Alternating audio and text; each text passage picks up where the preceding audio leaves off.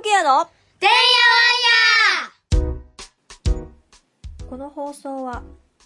病気や障害のある子どもたちと家族のためのトータルケアを考えるチャーミングケアが日々のてんやわんやの中からチャーミングケアのヒントを探していく番組です。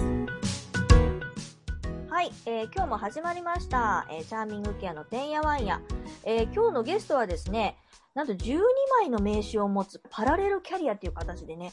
働いていらっしゃる、えー宮本悟さんですよろしくお願いしますはい、よろしくお願いします。すごいですよね、この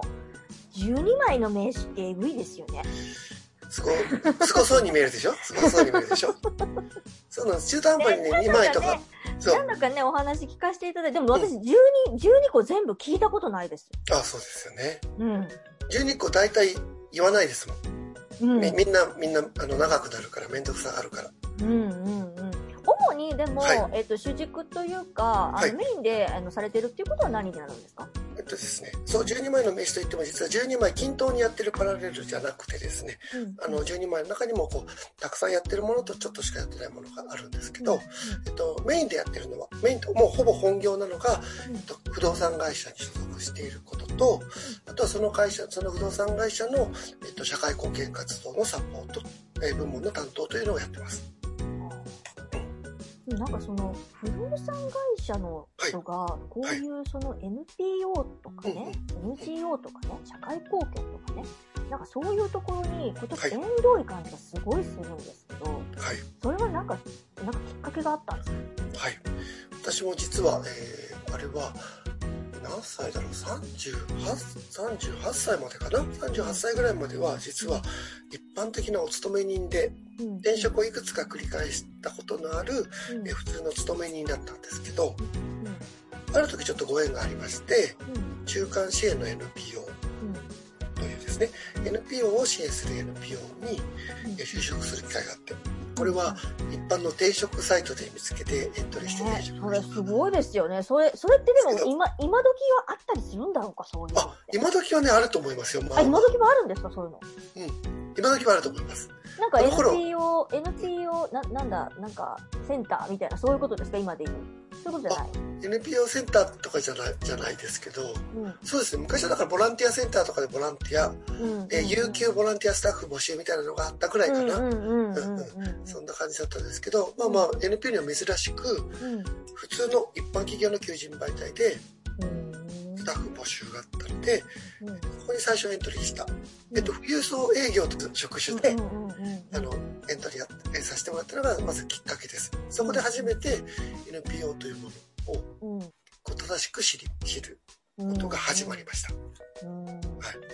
それから何年ぐらいでしたっけ？それはね、あの、実際スタッフとして本当に所属してたのは1年だけなんですよ。うんうん ?2000? 2000何年ぐらい？2008年。2008年、10年、10年、10ちょっと、10年ちょっと前ぐらいか。ちょっと前、そうそうですね。はい。2008年の、えー5月から2009年まで、うん。えーいて、ほぼ1年間、うんうんうん。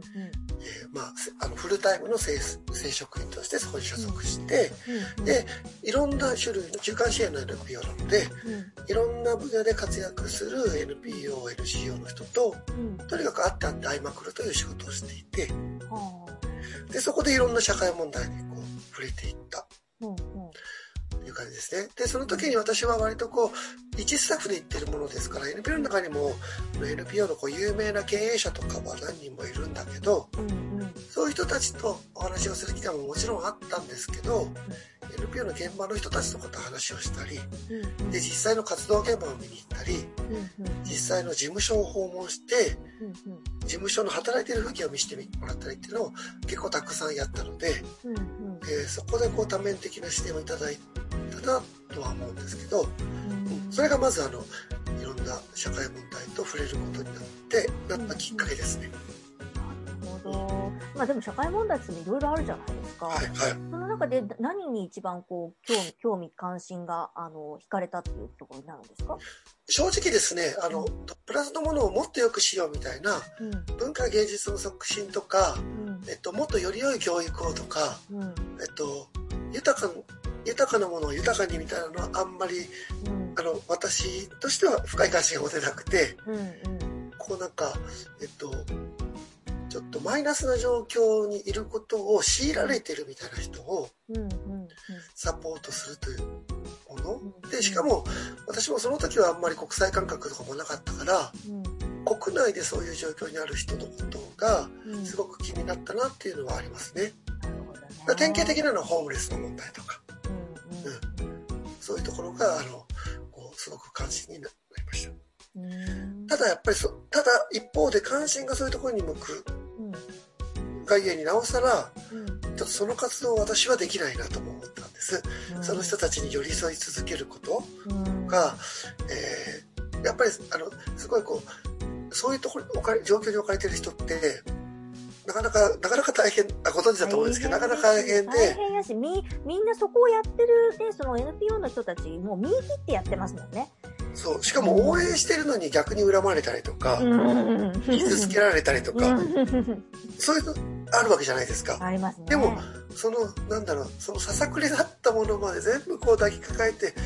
それでもまだ血まみれになってもまだ抱きかかえて初めてやっと心を開いてくれてそこから先に本当の支援が始まるみたいなやつだからうん。ちょっと無理だなと思って。そうですね。本当現場いや私うん。私もね宮本さんほどじゃないんですけどうん。あの2017年に、うん。えっと大阪府のね社会貢献賞っていうのをチャーミングケアで取ったんですね、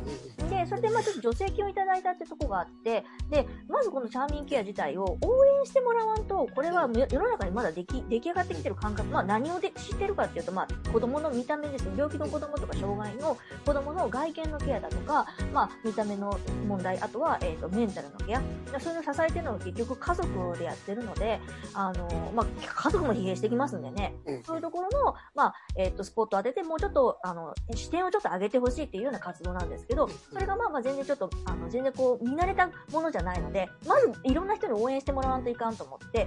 宮本さんなんかこう、いろんな人に会いに行ったって私その2017年、18年ぐらい、私もいろんな人に会いに行ったんです。で、数にしたらね、7 100は行ってないと思いますね。70とか80ぐらいだと思います。で、えっと、バーっとうちのホームページ見ていただいたらね、な名前を連名でバーっと載せてもらってるんです。で、まあ、えっと、病気とか障害の子供だけではなくて、いろんな活動、その、それになんとなく、なんとなくこう、関わるようなところも含めてなので、いろいろ話聞かせてもらうと、やっぱりね、私、それ、無理っていうの、すごい、やっぱりあありました。ね。ありました。そう。で、そこってやっぱりでも、て 適材適所というか、ね、うんやっぱり役割だと思うから、うん。私がその、あの得意でもないだろう、うん。を一生懸命非効率にやるよりは、うん。むしろ私はもう少し自分に得意な、うん。そういう人たちを支えるような活動をした方がいい。うん。まあまあ、例えばその時だとまだそんなに今ほど発発想が豊かではなかったから、うん。もうその時はシンプルに、うん。私はもう寄付者になろう。うん。稼ごうって思ったんですよ。で、一旦そこは離れて、うん。と当時、まあ、リーマンショックの直後だったので、マーケットもどん底だったから、ここはチャンスだと思って、不動産業界にうん。一回、えー営利企業に戻りました。うん。うん。で、不動産業界、その不動産会社を経て、うん。えっと、自分で独立して、中小企業とか NPO のコンサルタントをやっていく中で、えーたくさんの NPO の方、過去にご縁があった、たくさんの NPO の方からも、いろいろとお仕事の依頼をいただくということが重なっていって、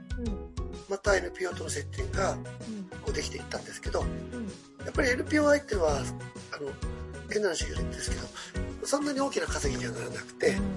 やっぱり稼ぐというとどうしても、あの、企業相手の方が稼ぎが大きくなっていくので、結果その業務委託とかでは受けれないけど、こう、ボランティアで、プロボノで関わり続けるとかっていうことをやっていった結果、いくつかの団体から、こう理事という形でもう少し、あの、無報酬は変わらないんだけど、無報酬は変わらないんだけど、もう少しこう主体、主体者として、えー団体運営にコミットしてくれっていうことを依頼されていったのが、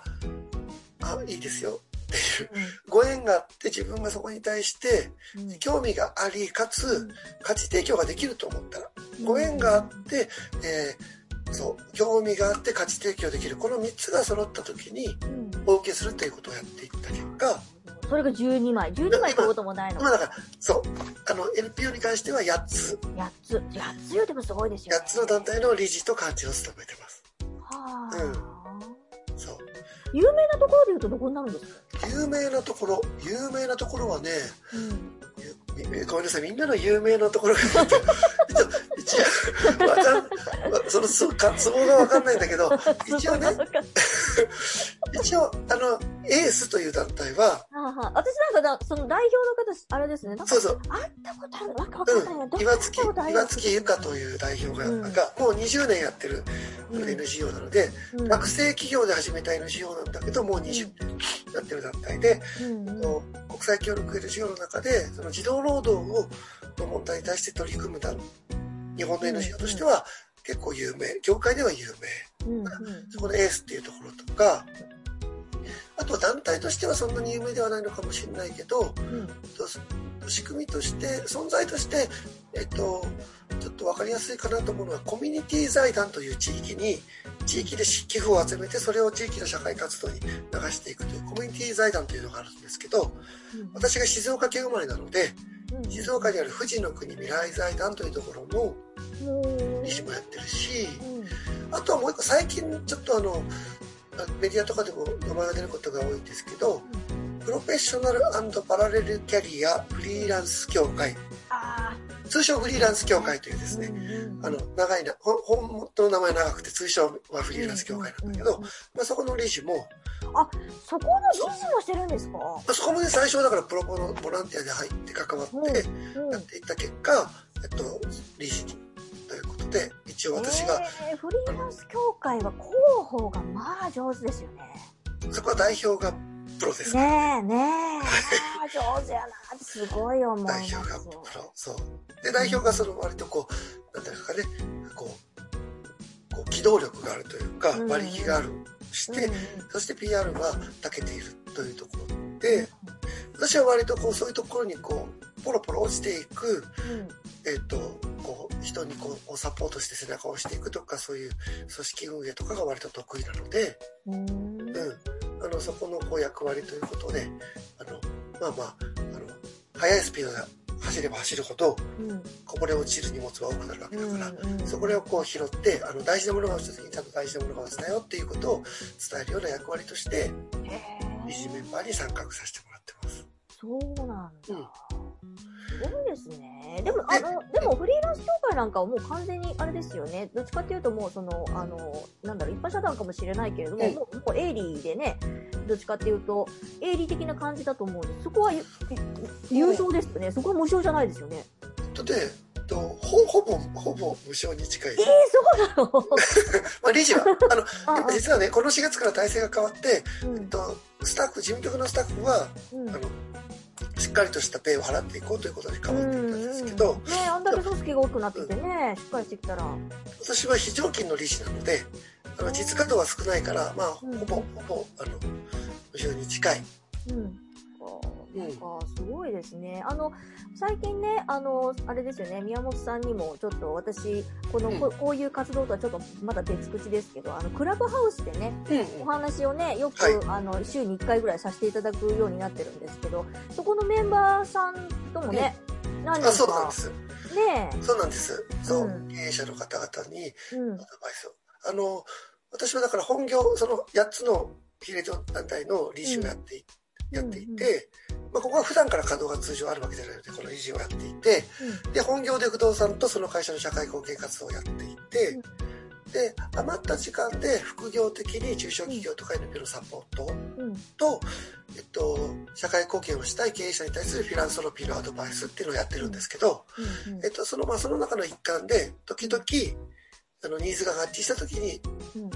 レギュラーワークではなくて、スポットで、うん、えっと、中小企業のアドバイスみたいなことをしていて、で、お友達の企業のアドバイスを。ちょっとさせてもらったっていうのがあります。うちもあれですよ、まだ、あの、全然そういう、その寄付的なこと、まあ、一般社団でね、その、あの、うん営営利型なので、ちょっとあれなんですけど、うんうんあれです、ちょっと本当にフィランソロピーの部分では、ちょっと相談したいぐらいですね。ぜひぜひぜひ。もう本当に、それはまた改めてぜひ。また改めて別々で本当に、あの、今までは割とね、その、あの、ただ持ってるだけで、こう、ちょっと、その、なんて言うんだろう、あの、お金が出ていくっていうことはなかったんですけど、うんうんその、営営利事業をちょっと、営利事業というかね、あの、あの、EC マーケットプレイスがこの4月からチャーミングケアの一般社団の持ち物になったっていうところがあって。まあまあちょっと大変なところがありますので、うんぜひともちょっとご、あの、あれです、ご相談させていただきたいとはいいうふうに思っております。ぜひぜひ。はい。そんな形で今日はですね、はいあの、もう宮本さんのなんかちょっとほんの一部だと思うんですけど、なぜこう12枚も名刺を持ったんだいっていう話の、あの、そのくだりをちょっと聞かせていただいたんですけど、また次回ですね、はいあの、私もすごく興味がある、あの、分野なんですけど、あの、子供庁っていう、まあそういうね、省庁が、まあまあ政府的にこれから作る、作ろうじゃないか、みたいな話にちょっとなってきていて、その辺の話について、まあ、あの、テーマは子供っていうところで、はい次回ちょっとお話を聞かせていただけたらなと思います。はい。今日はどうも、あの、ありがとうございました。ありがとうございました。ありがとうございます。